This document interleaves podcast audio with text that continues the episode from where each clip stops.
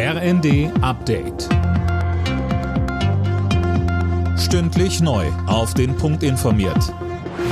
Ich bin Linda Bachmann. Guten Abend.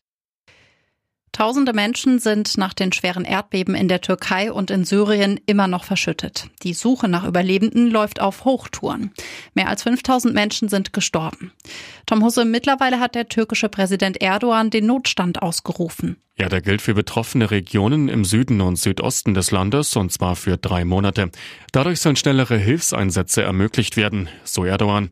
Wie verheerend die Katastrophe ist, wird mittlerweile immer deutlicher. Zahlreiche Gebäude sind eingestürzt, die Infrastruktur beschädigt. Auch in Syrien sind die Rettungskräfte unter schwierigen Bedingungen im Dauereinsatz. Innenministerin Faeser hat der Türkei und Syrien weitere Hilfe für die Erdbebengebiete zugesichert. Weitere Hilfslieferungen mit Notstromaggregaten, Zelten und Decken würden gerade zusammengestellt. Außerdem habe sie der Türkei Camps mit Notunterkünften und Wasseraufbereitungsanlagen angeboten.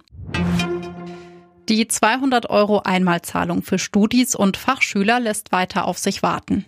Die Länder sind sich weitgehend einig, dass die Anträge ab März gestellt werden sollen, müssen sich aber noch mit dem Bund abstimmen.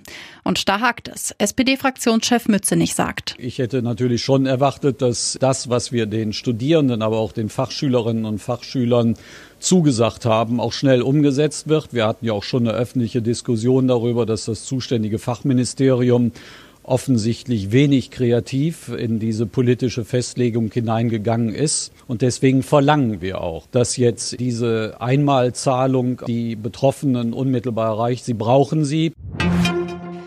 Die hohe Inflation hat die Reallöhne in Deutschland um über vier Prozent schrumpfen lassen. Nach Angaben des Statistischen Bundesamtes stiegen die Löhne im vergangenen Jahr zwar um 3,4 Prozent, gleichzeitig legten die Verbraucherpreise aber um fast acht Prozent zu und machten das dicke Plus zunichte.